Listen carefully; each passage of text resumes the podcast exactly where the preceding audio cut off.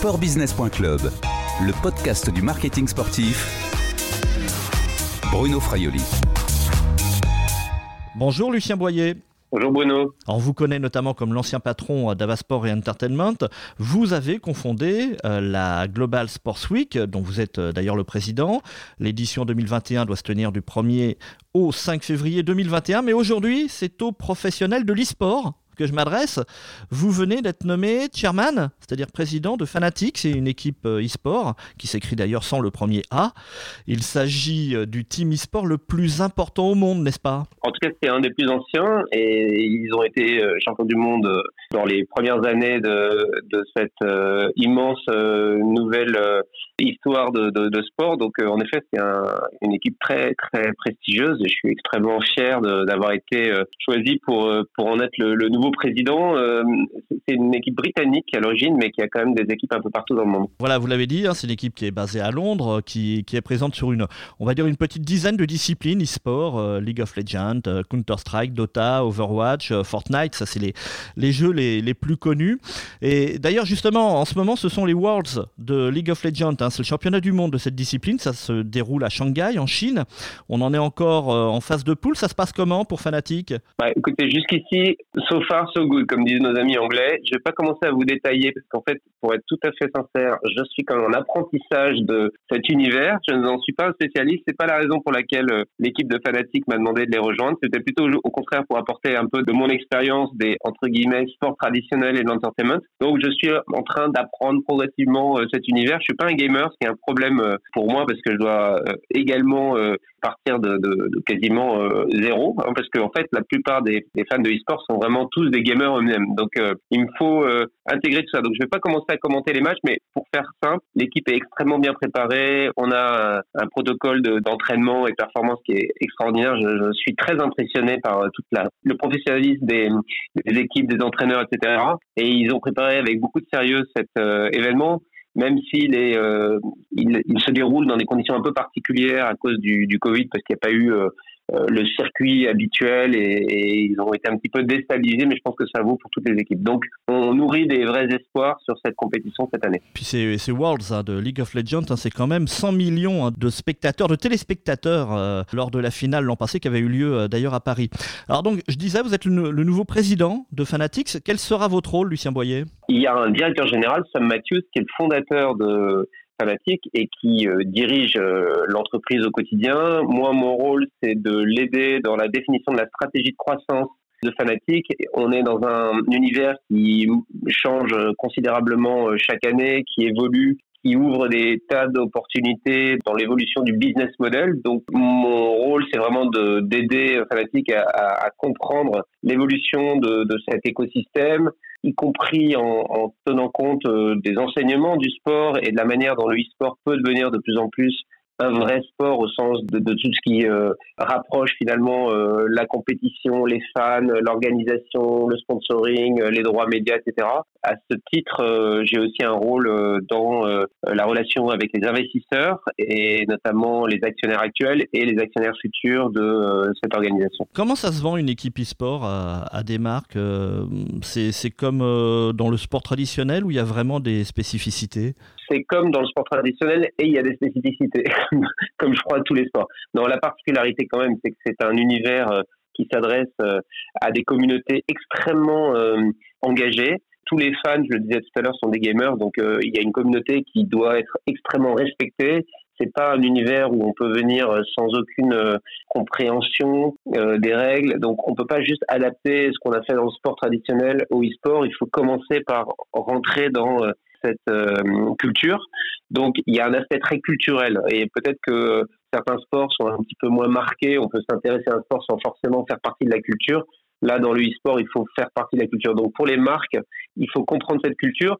C'est pour ça que c'est aussi intéressant de le voir comme à la frontière du sport et de l'entertainment, parce qu'il y a autour toute une série d'intervenants. Il y a les joueurs, évidemment, il y a les équipes, mais il y a aussi les streamers, il y a aussi tous ceux qui finalement créent l'histoire et qui sont autant de, points d'entrée. Pour euh, qui concerne la, typologie de contrat, c'est quand même basé sur euh, l'expérience et les normes du sponsoring euh, traditionnel. Dans l'exécution, dans l'activation, il y a beaucoup de choses qu'on ne peut pas faire dans le sport traditionnel, puisque là, on est dans des logiques où on peut intégrer avec euh, un certain nombre de dispositifs le contenu lui-même. C'est ça qui est assez intéressant, parce que comme le sport est électronique par définition, on peut imaginer d'apporter des éléments dans les jeux, des skins et toute une série de, contributions qui, rend les marques associées très légitimes et très euh, sincèrement engagées dans le projet. C'est pas tout à fait pareil que de rester à l'extérieur, on peut rentrer vraiment dedans. Encore une fois, ça nécessite euh, une grande créativité, c'est quelque chose de très euh, nouveau. Il y a beaucoup, beaucoup de réflexions. ce qui est clair, c'est que ça a un impact considérable sur une grande génération de gens c'est pas tout à fait les mêmes euh, publics hein, que le sport traditionnel, mais quand on regarde les raisons pour lesquelles les gens regardent du sport, euh, là on parle de e-sport, on parle pas de gaming. Le e-sport c'est quand même une compétition qui se déroule devant vous, comme dans n'importe quel sport, et ça implique euh, de facto de s'intéresser au score, de s'intéresser euh, aux, équipes qui concourent et de les soutenir comme des fans traditionnels. Donc de ce point de vue-là, il y a quand même pas mal de choses qui ressemblent au sport traditionnel, euh, notamment parce que voilà, une équipe professionnelle de e-sport, c'est euh, comme un club s'appuie sur les mêmes types de leviers. Existe-t-il encore des freins, d'ailleurs, de la part d'annonceurs pour aller dans l'e-sport? Oui, évidemment, parce que d'abord le e-sport, ce sont on joue, on joue avec des jeux, donc les, les, les, éditeurs de jeux sont vraiment les, les soutiens, les supports sur lesquels on travaille. Donc les éditeurs de jeux inventent des jeux qui sont euh, plus ou moins euh, compréhensible par euh, les gens qui, décident dans les entreprises. Alors, quand les gens sont des gamers, ils, comprennent très bien. Quand les gens sont pas des gamers, ils comprennent moins bien parce que c'est des univers un peu ésotériques dans certains cas. Il y a aussi des jeux qui, objectivement, sont assez euh, violents dans la dans la forme parce que ce sont des jeux qui sont euh, des jeux de, de guerre, par exemple. Ce ne sont que des jeux, donc euh, évidemment, ça n'a pas pour vocation de promouvoir la violence, mais certains annonceurs peuvent avoir certaines réticences. C'est de moins en moins le cas. D'abord parce que les vrais grands succès sont quand même euh, largement aujourd'hui euh, basés sur euh, des, univers qui sont clairement dans l'imaginaire, voilà. Et puis après, il y a aussi le fait que c'est nouveau et qu'il y a aussi des questions de génération. Même si les joueurs de e-sport sont beaucoup plus âgés qu'on ne le penserait en termes de moyenne, hein, on est plutôt dans des trentenaires que dans des adolescents, ce qui est d'ailleurs très intéressant en termes de cible pour les entreprises qui s'y associent. Et c'est aussi j'allais dire, très très mondial. Donc de ce point de vue-là, ça représente un, un, vecteur très global. Mais je pense que tout est une question d'apprentissage, de maturité, de progressivité. Je pense qu'aujourd'hui, c'est vrai qu'on peut voir euh, toute une série d'exemples. Par exemple, Fanatic a un, un, contrat avec BMW. On voit bien qu'une marque comme celle-ci a pris le virage euh, assez logiquement et le fait de manière très euh, sérieuse sur la durée avec toute une série de dispositifs.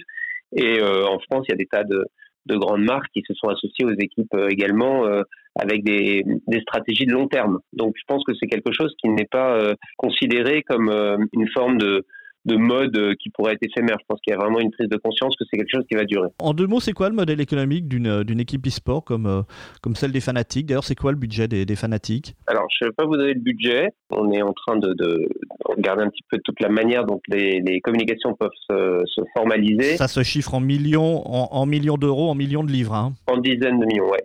Euh, non, ce qu'on peut dire simplement, c'est que les revenus sont à la fois des revenus endémiques euh, directement liés au modèle du e-sport. Donc il y a un partage de revenus avec les organisateurs euh, des championnats, qui sont eux-mêmes la plupart du temps des émanations des, des, des, éditeurs. Ça fonctionne un peu comme une franchise, euh, comme les sports américains. Exactement, donc avec un, un, partage de revenus. Et puis, il y a toute une partie qui sont des revenus directs, principalement liés au partenariat, au sponsoring, mais également à euh, la possibilité de, de, développer des produits directement issus de l'expérience des teams et pour en faire des produits pour les fans. Donc, dans le cas de Fanatic, il y a une particularité, c'est que Fanatic produit des équipements de performance, notamment euh, des claviers, des, des, tapis de, de, souris, des souris, des, des casques totalement issus de leur expérience et qui sont euh, développés et produits et vendus sous la marque Fanatic, y compris évidemment, mais ça, ça ressemble plus au, au sport euh, traditionnel, le fameux euh, maillot de l'équipe qui est également euh,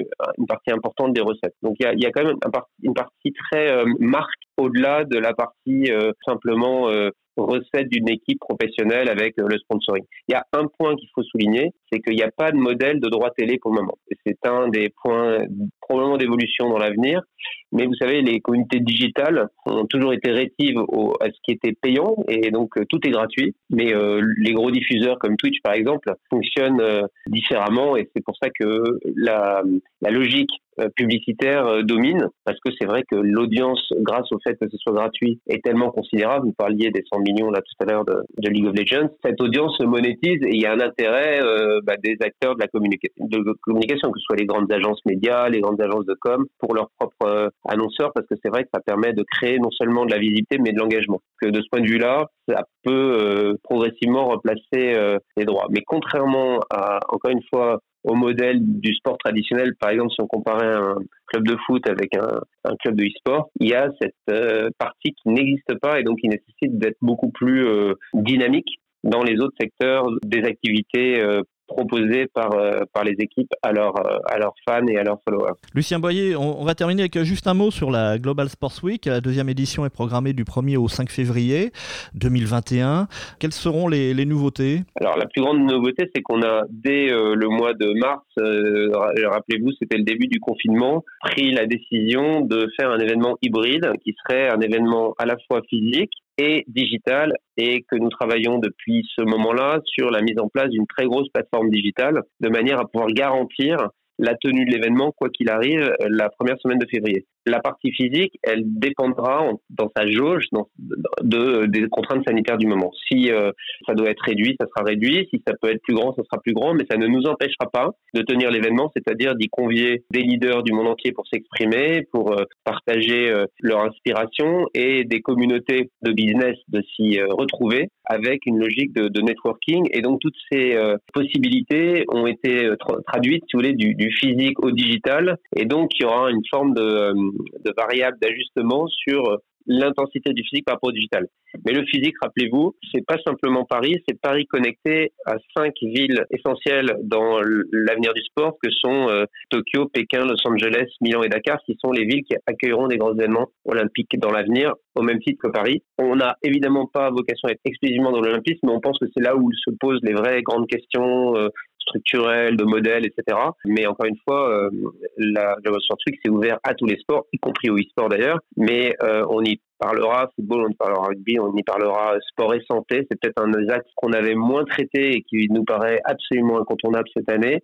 Mais on continuera évidemment aussi à, entendre la voix des young sports makers qui euh, secouent euh, assez justement le cocotier et qui forcent un peu tout le monde à réfléchir à comment aligner business et sens, business et purpose, comme disent les Anglais, qui est aussi euh, l'objectif euh, de notre organisation, c'est-à-dire de non seulement exposer ce qui se passe dans le sport, mais aussi avoir une influence sur son évolution en permettant au sport d'avoir un impact plus positif dans l'évolution de la société. Beaucoup de choses qui se préparent actuellement et un grand soutien des, des partenaires qui nous, euh, nous suivent dans cette deuxième édition euh, un peu différente, mais néanmoins qui sera peut-être probablement encore plus euh, visible, parce que l'avantage du digital, c'est qu'en effet, ça permet de se connecter d'un peu partout dans le monde. Du 1er au 5 février 2021, cette deuxième édition de la Global Sports Week.